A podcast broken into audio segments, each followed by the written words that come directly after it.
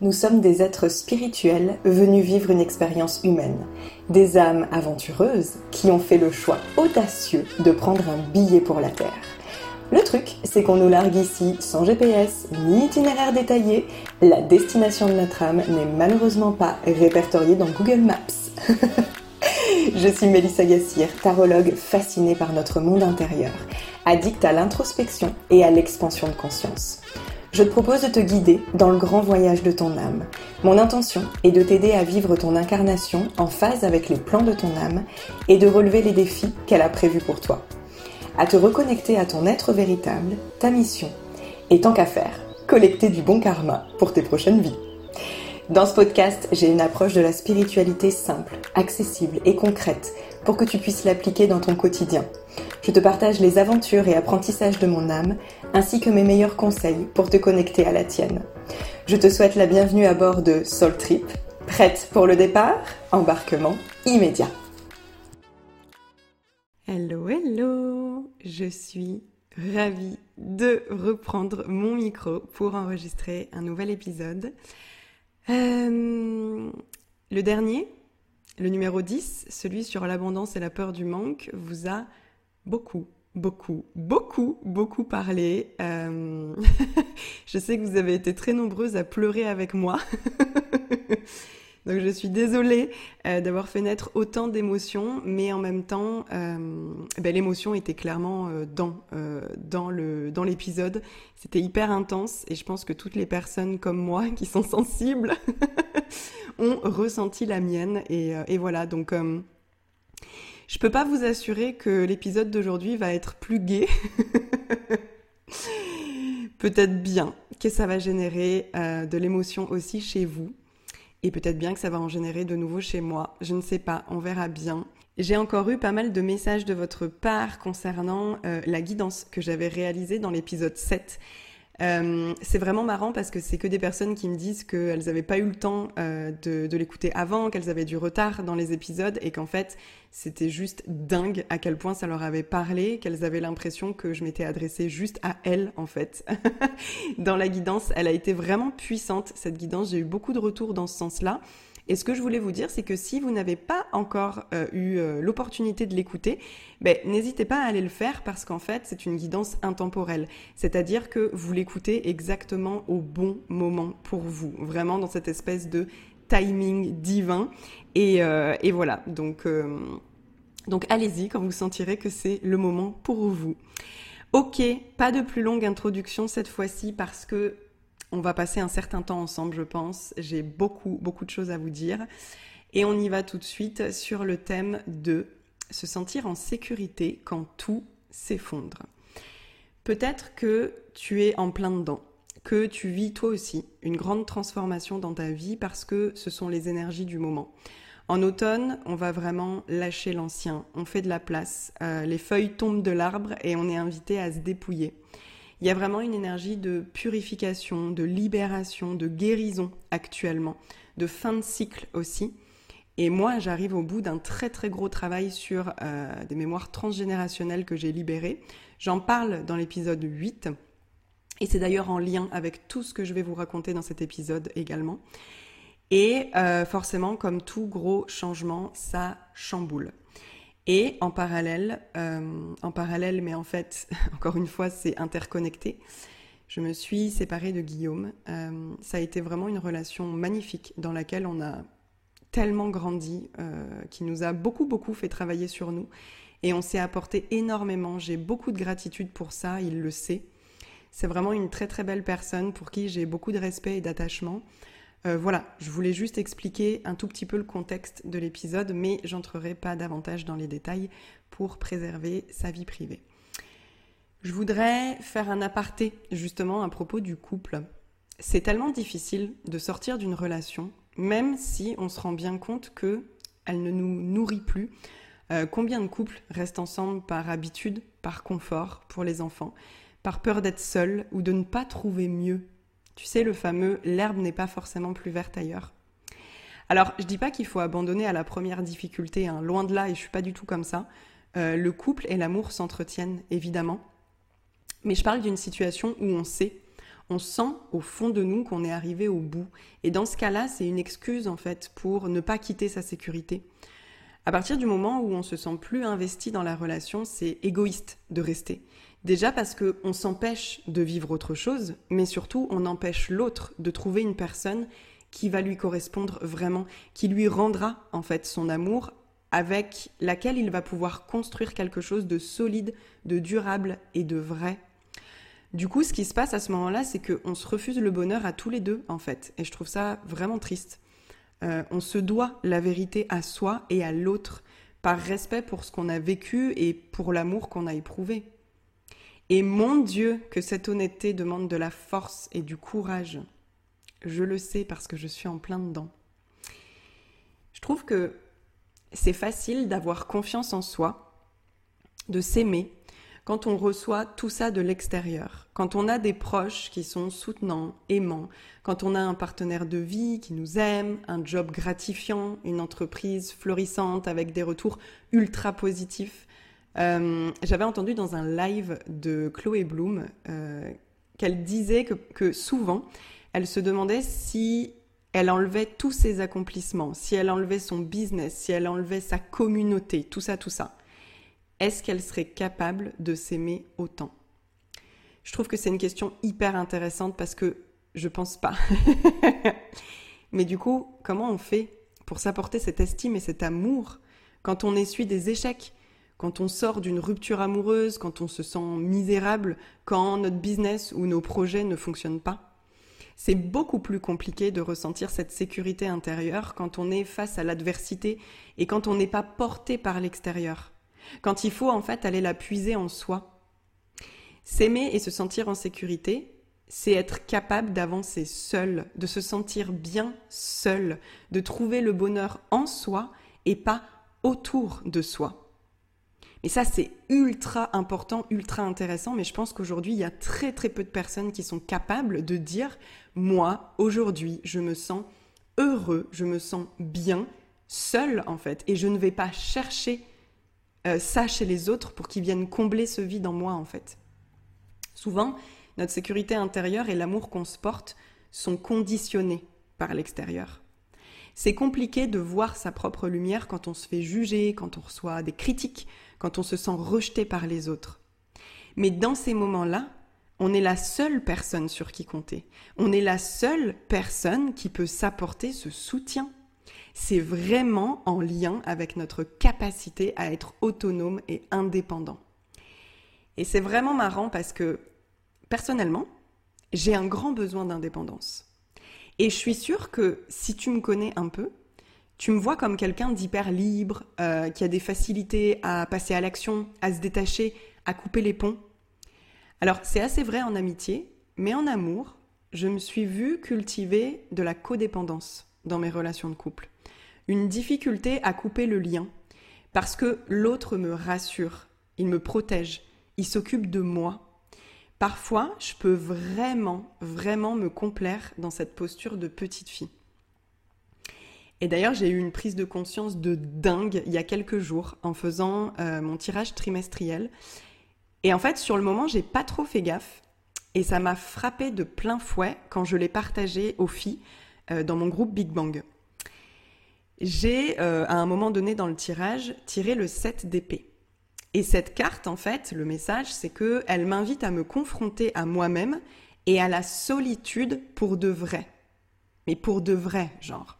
C'est-à-dire sans prendre de raccourcis, sans chercher de solutions de facilité, sans m'accrocher à une bouée de sauvetage, sans me reposer sur l'extérieur.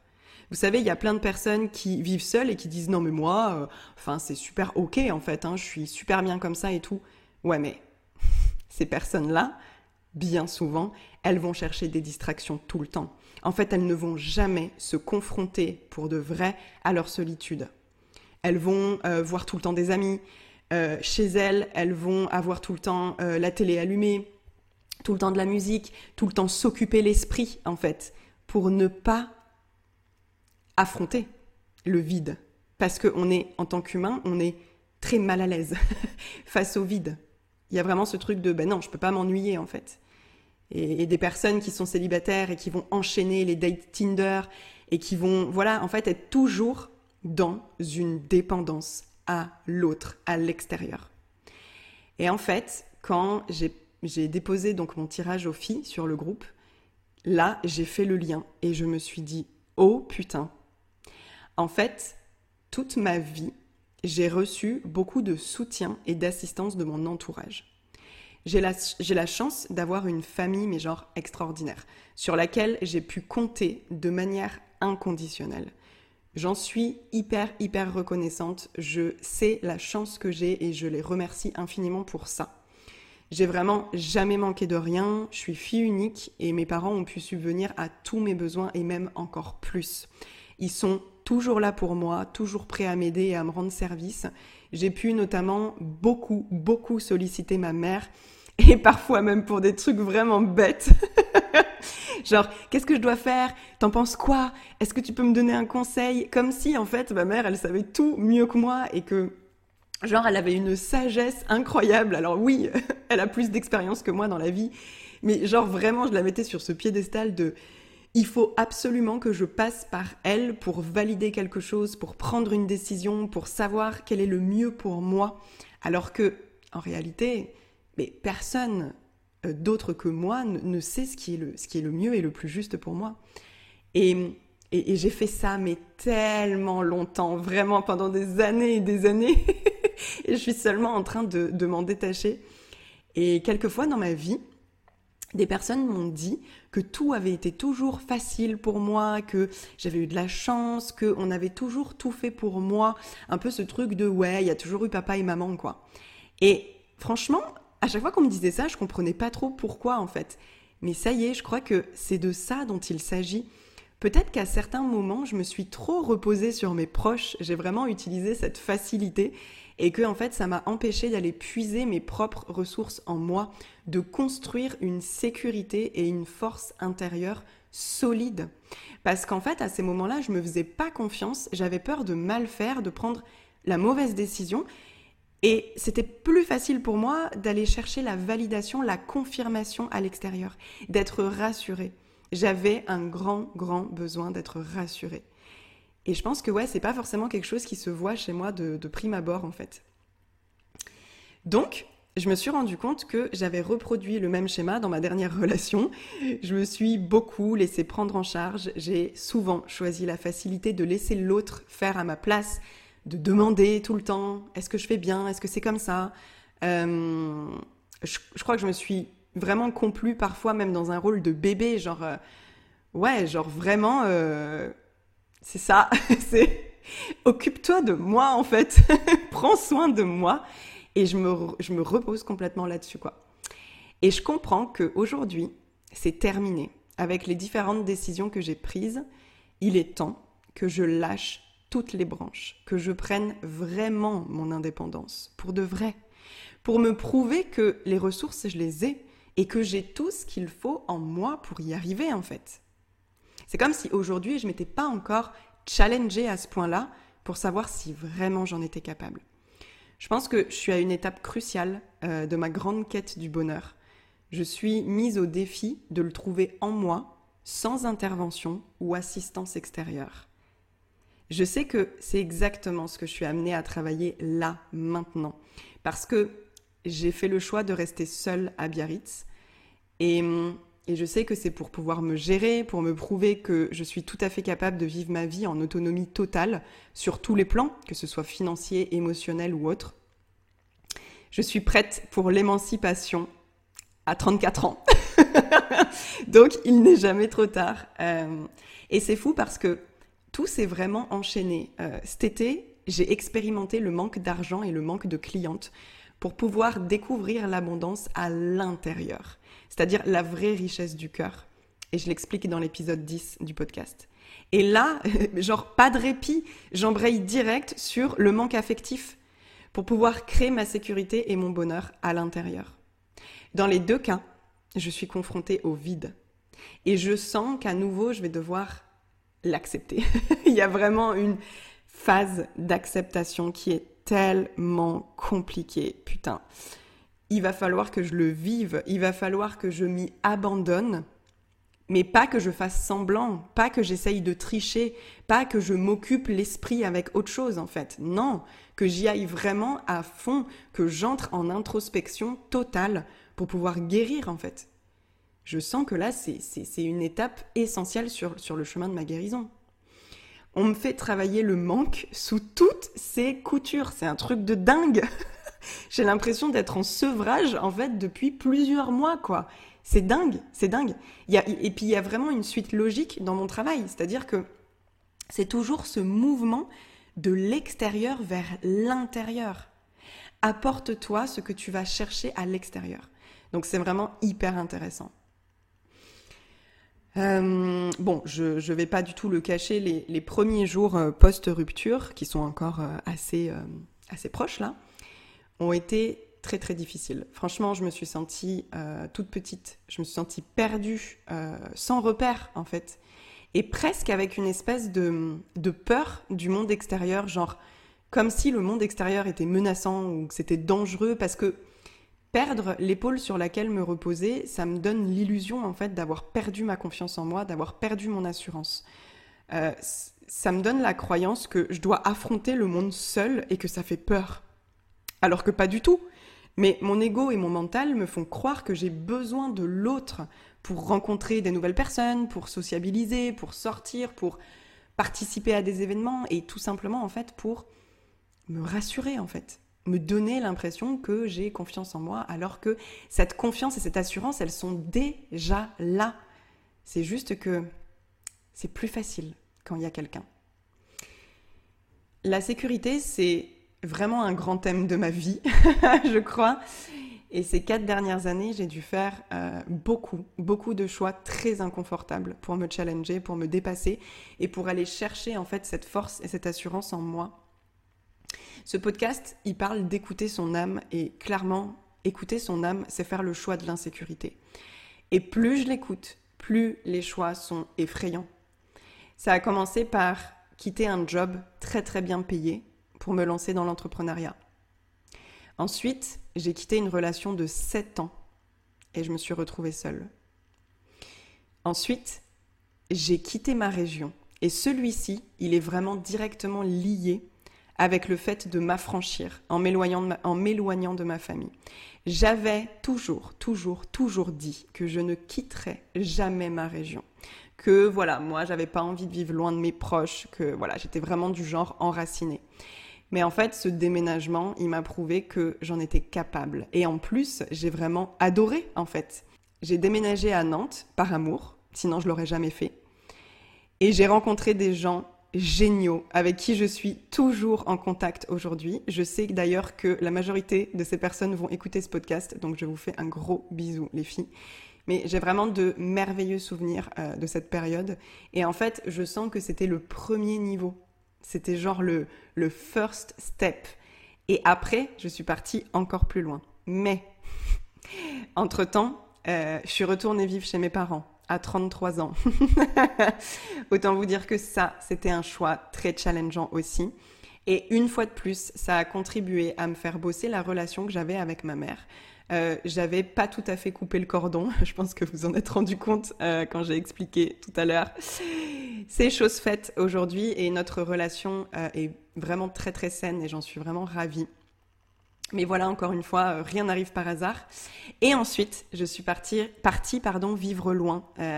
on est parti faire une première expérience nomade en Espagne. Mais là, il y avait quelqu'un avec moi. Vous voyez? Donc c'était il y avait un côté rassurant finalement. Et ça s'est super bien passé d'ailleurs. Euh, ensuite, comme autre challenge, ben, en Espagne, ça a été de continuer d'avoir la foi malgré une très très grosse baisse d'activité. Commencer à taper dans mes économies et clairement là c'était une de mes plus grandes peurs liées à la sécurité. Et plus récemment, mon dernier gros challenge, ça a été de quitter une relation et de décider de rester seule à 1000 km euh, de mes proches avec toutes les conséquences que ça implique. Donc ça, c'est ce que je vis en ce moment même et ça a beau être mon choix, ça reste euh, déchirant difficile. Et le premier jour, clairement, je me suis demandé, je me suis dit, mais putain, pourquoi tu fais ça en fait? Pourquoi tu t'infliges un truc aussi horrible? Alors que ça pourrait être tellement simple de rester dans ta zone de confort j'ai l'impression que à chaque fois le saut est encore plus haut, encore plus impressionnant. J'ai l'impression qu'on met le plongeoir à chaque fois plus haut et que ma foi doit être encore plus grande, euh, que je suis confrontée vraiment à des peurs euh, encore plus profondes et que je dois me surpasser en fait pour les dépasser. C'est vraiment, euh, c'est vraiment la métaphore de l'oignon en fait. Plus j'enlève les couches et plus je viens travailler sur des trucs dark, intenses en fait, et qui font peur. Et ce qui se passe en fait dans la vie, c'est que on doit tomber dans le vide pour que le chemin apparaisse sous nos pieds. C'est ça, faire confiance. Et putain, c'est ultra difficile et ultra flippant. Un jour, j'ai lu La véritable foi, c'est d'y croire quand il n'y a pas de signe. Et j'ajouterais même, quand c'est la merde dans ta vie, putain, la véritable foi, c'est vraiment de sauter alors que t'as aucun filet de sécurité et que genre tout s'effondre autour de toi, quoi. que c'est le chaos. Si là tu continues d'y croire, ça pour moi, c'est avoir la foi. Et j'ai vraiment vécu un truc comme ça tout récemment. En lien avec ma peur du manque, j'avais expliqué toute la situation dans ma dernière newsletter. Mais en gros, l'univers m'a enlevé toutes les branches auxquelles je m'accrochais encore. Il a coupé toutes les branches de mon arbre sécurité financière et il m'a obligé à me jeter dans le vide. Et en fait, j'aurais pu résister, j'aurais pu trouver une rampe à laquelle me tenir. Au début, c'est ce que j'ai voulu faire, clairement. Au début, j'ai voulu négocier. Mais finalement, j'ai lâché prise, j'ai accepté de sauter et j'ai même pris une grosse décision qui m'obligeait à assumer seule des dépenses importantes, c'est-à-dire rester seule ici, dans cet appartement. Je me souviens que le fou était tombé dans un de mes tirages. Et le fou, sur euh, la, carte, euh, on va dire sur l'imagerie traditionnelle, c'est un personnage qui est tout en haut d'une falaise et qui est genre au bord de la falaise. Et je sais que le message que j'avais reçu, c'était jette-toi à l'eau et ne t'inquiète pas, l'abondance viendra. Tu es soutenu. Et je me souviens que à ce moment-là, j'avais ressenti beaucoup d'apaisement. La semaine suivante, genre la semaine suivante, jour pour jour, on me réservait deux guidances de tarot et je touchais mon RSA. Et depuis, ça ne s'arrête plus.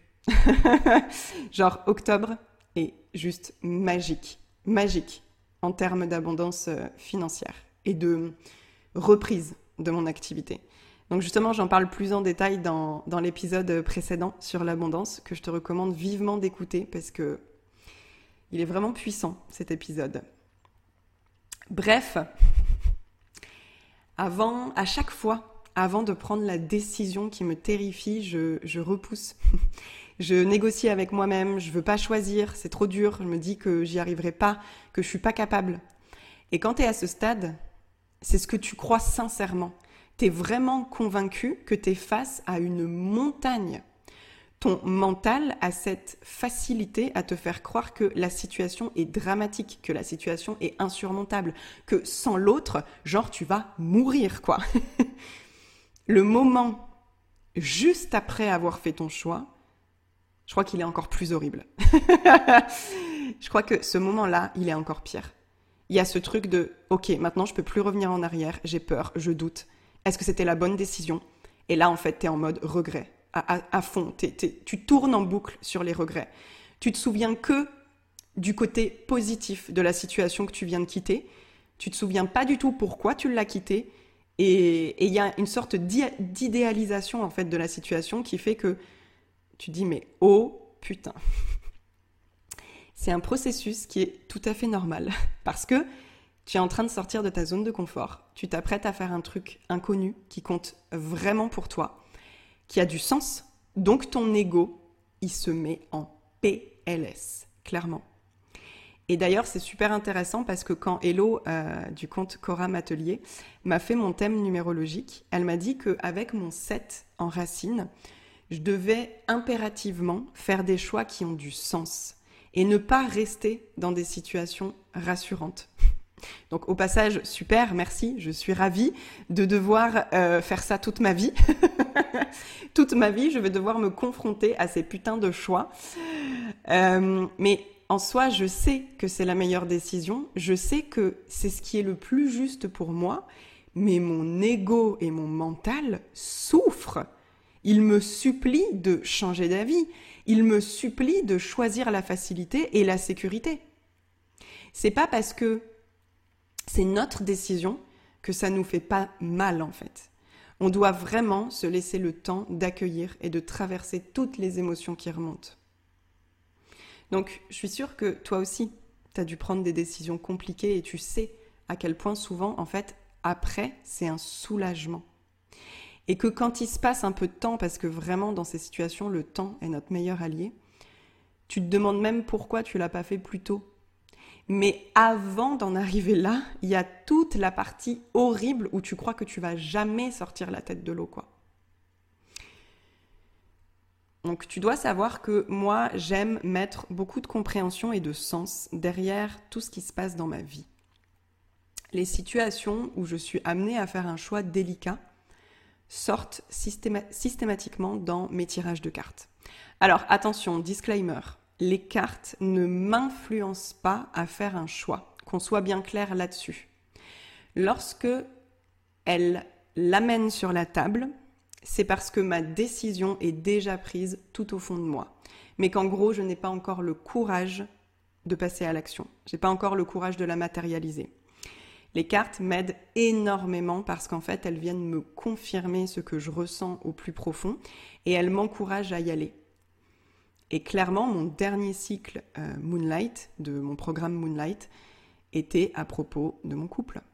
Et je le répète, les cartes ne m'ont pas poussé à me séparer. C'est quelque chose que j'avais déjà mûri depuis un moment, mais grâce à elles, j'ai su que c'était le bon moment.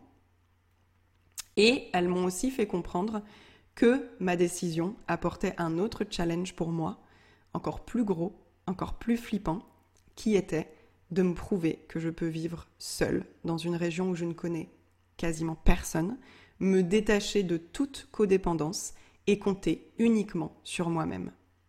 Je sais que euh, ça va me faire grandir et que ça va participer à l'évolution de mon âme. Je sais très bien que ça, c'est un des plans de mon âme, c'est un des défis, c'est obligatoire, je le sais.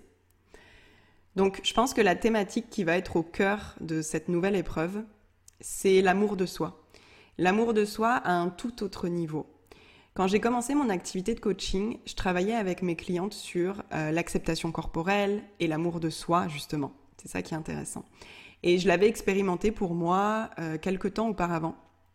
Et du coup, j'avais décidé d'aider les femmes à s'aimer davantage. Mais c'est comme si je l'avais intégré à un niveau encore superficiel, ou en tout cas à une certaine couche de l'oignon qui était quand même euh, proche de la surface, on va dire. Aujourd'hui, j'ai l'impression de vraiment, vraiment avoir beaucoup plus d'estime et de confiance en moi. Mais que par contre, je suis restée encore en surface par rapport à l'amour que je me porte. Et je pense qu'il est temps pour moi de l'incarner plus profondément. Et là, ben, je suis dans les meilleures conditions. Enfin, en fait, j'ai envie de dire les pires. Mais non, je sais que je suis dans les meilleures conditions pour ça. Vraiment être capable de m'aimer, de combler mes besoins et de m'apporter tout ce dont j'ai besoin sans compter sur qui que ce soit. Ni attendre que ça vienne de l'extérieur, ni attendre que quelqu'un le fasse à ma place. Ça va vraiment être un bel apprentissage. Ces deux dernières années, je me suis beaucoup concentrée sur l'apaisement de mon mental et de mes émotions. Donc j'ai bien avancé dans ce domaine, ça a permis euh, d'amorcer un retour dans mon corps, évidemment. J'ai beaucoup intériorisé, mais j'ai l'impression de l'avoir délaissé à l'extérieur, physiquement, en termes d'enveloppe en fait. Et euh, m'apporter plus d'amour va clairement passer par la reconnexion à mon corps. Je sens que c'est mon prochain truc à bosser. Je, le sens, je le sais, c'est sûr. Euh, et comme beaucoup d'entre nous, j'ai pris beaucoup de poids depuis le confinement. Euh, j'ai pas particulièrement pris soin de mon corps, j'ai fait peu d'exercices, je l'ai pas entretenu. Et je sens que euh, je m'y sens pas forcément bien, que je suis pas du tout à mon poids de forme. Et euh, là, c'est bon, en fait, j'en ai marre. J'ai envie de le refaire passer en priorité. Et pour ça, j'ai fait euh, jeudi matin, j'ai fait un bilan ayurvédique. Alors, autant te dire que je suis un peu euh, en PLS devant tous les changements que je vais devoir envisager, que je vais devoir mettre en place en gros, euh, l'idée, c'était que je voulais vraiment remettre en place de bonnes habitudes alimentaires. Euh, et c'est ça, en fait, retrouver un, corps dans lequel je me sens bien, au-delà de l'esthétique, euh, juste sentir que mon corps est en bonne santé. Et en fait, ça fait des années maintenant que j'ai des problèmes de digestion. Et je sais pertinemment que c'est lié à mon alimentation, mais il y avait vraiment quelque chose en résistance de ouf. Et j'étais comme, non, non, je veux pas aller voir de ce côté-là, je m'en fous, je, je fous sous le tapis. Et là, bon bah clairement, c'est voilà, c'est le meilleur moment pour moi. J'ai du temps, j'ai le temps de prendre soin de moi, de cuisiner, de faire ces changements-là. Et clairement, ça va être de gros, gros, gros, gros changements. Euh, je vais aborder une, grosse détox en fait euh, pour. Euh, en fait, je vais devoir enlever beaucoup d'aliments de de, de, de, mon alimentation, de mes repas, parce que on a besoin de savoir en fait ce qui me convient et ce qui ne me convient pas. Donc, comment vous dire que euh, je vais devoir réduire le sucre, le gluten, les produits laitiers, à peu près euh, la base de mon alimentation? Donc, euh, ouais, force et courage à moi, mais hum, je sais pas, je sens que ça va être vraiment significatif aussi, tout ça. Et en même temps, c'est une forme de purification, c'est une forme de libération. Donc on y va. pendant quatre semaines, il va falloir que je sois, hum, que je sois quand même disciplinée, que je respecte toutes les recommandations, et il y en a énormément. Mais voilà, je veux le faire pour moi, je veux être fière de moi, je veux euh, m'offrir ce cadeau, en quelque sorte. Donc on s'en reparlera. je viendrai vous faire un bilan d'ailleurs, pour celles que ça intéresse. Je pourrais vous faire un bilan à l'issue des quatre semaines, ça pourrait être hyper intéressant. Ah, puis ça me motivera en fait à ça me motivera à tenir bon quoi. Au moins ça me fera un objectif à la fin. Donc euh, ici, l'avantage d'être ici à Biarritz, c'est que c'est que je, vis dans une région magnifique et que j'ai la possibilité de beaucoup marcher. Euh, je vais au yoga deux fois par semaine. En gros, tous les ingrédients sont réunis pour que je me remette en forme physique. Donc euh, donc c'est chouette, c'est chouette. Et j'ai aussi pris une autre résolution ça faisait un petit moment que ça me titillait, euh, que ça venait vraiment me chercher. J'arrêtais pas d'avoir euh, d'avoir des messages, des synchronicités par rapport à ça. J'ai décidé de me mettre à chanter des mantras. Euh, j'avais voilà plein de signes et, du coup en soi j'aurais pu me lancer toute seule genre voilà me mettre à, chanter des mantras de mon côté tranquille mais comme j'y connais rien moi j'aime bien être guidée et du coup, j'ai pris euh, un e-book euh, de, euh, de, je sais pas, franchement, je sais pas comment se prononce son prénom, donc je vais vous dire juste le nom de son compte Instagram, c'est Girls Do Yoga. pour justement chanter avec la lune. Donc en fait, c'est 29 mantras, il y en a un par jour du cycle lunaire et si tu me connais un peu, tu sais que je, suis fascinée par la Lune. J'adore travailler avec le cycle lunaire puisque mon programme Moonlight euh, ce sont justement des tirages de cartes en lien avec les phases du cycle. Donc, ça pouvait pas être plus parfait que ça. Euh, la nouvelle lune commence la semaine prochaine, donc c'est génial. Je vais pouvoir commencer euh, à chanter mes mantras. Donc, c'est vraiment trop chouette. Je sens que ça aussi, ça va être, ouais, ça va être un nouveau truc hyper cool. Donc, tu vois, il y a plein plein de choses qui sont en train de se mettre en place et je sais très bien que la situation de vie dans laquelle je me trouve est, très juste parce qu'en fait, elle me permet de me de, de m'offrir en fait l'espace, le temps euh, de faire toutes ces choses-là, toutes ces choses qui vont me permettre de me recentrer sur moi, sur mon énergie, euh, de prendre mon indépendance, de construire, enfin continuer de consolider ma sécurité intérieure, ma résilience, etc. Donc bon, ça va pas être facile tous les jours, je le sais, j'ai des up and down, c'est normal, mais mais je sens que j'en suis capable. Donc euh, donc voilà pour ce long épisode ah, qui j'espère encore une fois te parlera. N'hésite pas à venir me dire euh, vos retours, c'est vraiment, euh, C'est vraiment du bonbon pour mon cœur. Donc, n'hésitez pas à me faire des retours suite, à, suite à ces épisodes de podcast. Je vais terminer avec la petite actu. D'habitude, je le fais en début d'épisode, mais là, non, ça me semblait plus ok de le faire à la fin. Donc, en ce moment, qu'est-ce qui se passe? En ce moment, il y a deux ateliers euh, que tu peux rejoindre euh, pour travailler avec moi. Le premier, c'est mon atelier tarot. Il y en a un tous les mois. Euh, donc on a fait déjà celui d'octobre qui était sur le thème l'art de questionner le tarot. C'était juste génialissime et sache que le replay est en vente en fait. Donc tu peux te procurer le replay de cet épisode et pratiquer en différé. Il n'y a vraiment aucun souci. Et donc le prochain, c'est euh, sur le thème comment mener une guidance. Donc, euh, donc n'hésite pas à nous rejoindre. Euh, je suis trop trop contente. J'ai vraiment adoré la première édition et, et j'ai super hâte en fait de, de poursuivre et d'en refaire un tous les mois. C'est ouais, c'est vraiment un moment hyper privilégié que j'ai avec vous et j'adore ça. Et sinon, il y a un autre atelier, même deux autres en réalité, que j'organise euh, avec Elodie, dont je vous ai parlé dans, cet épisode. Ce sont donc des ateliers numéro tarot où on va vous euh, proposer de découvrir les énergies universelles du mois de novembre, vos énergies personnelles et où je vous ferai un tirage euh, personnalisé à chacune sur un de ces trois thèmes au choix.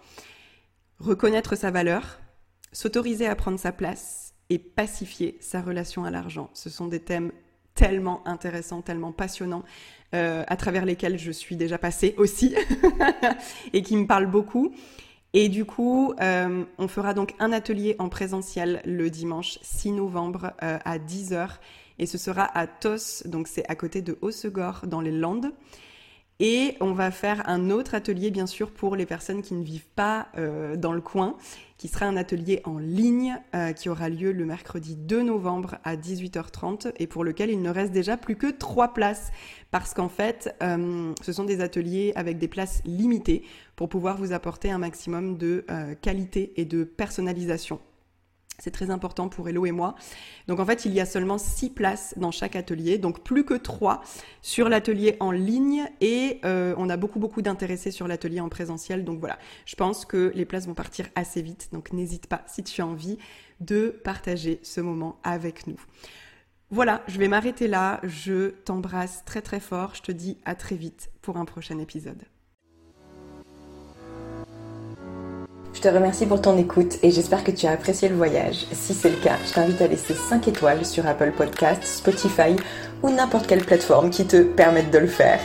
Un petit mot doux me ferait très plaisir aussi et tu peux m'aider à faire connaître le podcast en le partageant autour de toi. Tu auras ma reconnaissance éternelle. Je t'embrasse et on se retrouve très vite pour un prochain épisode.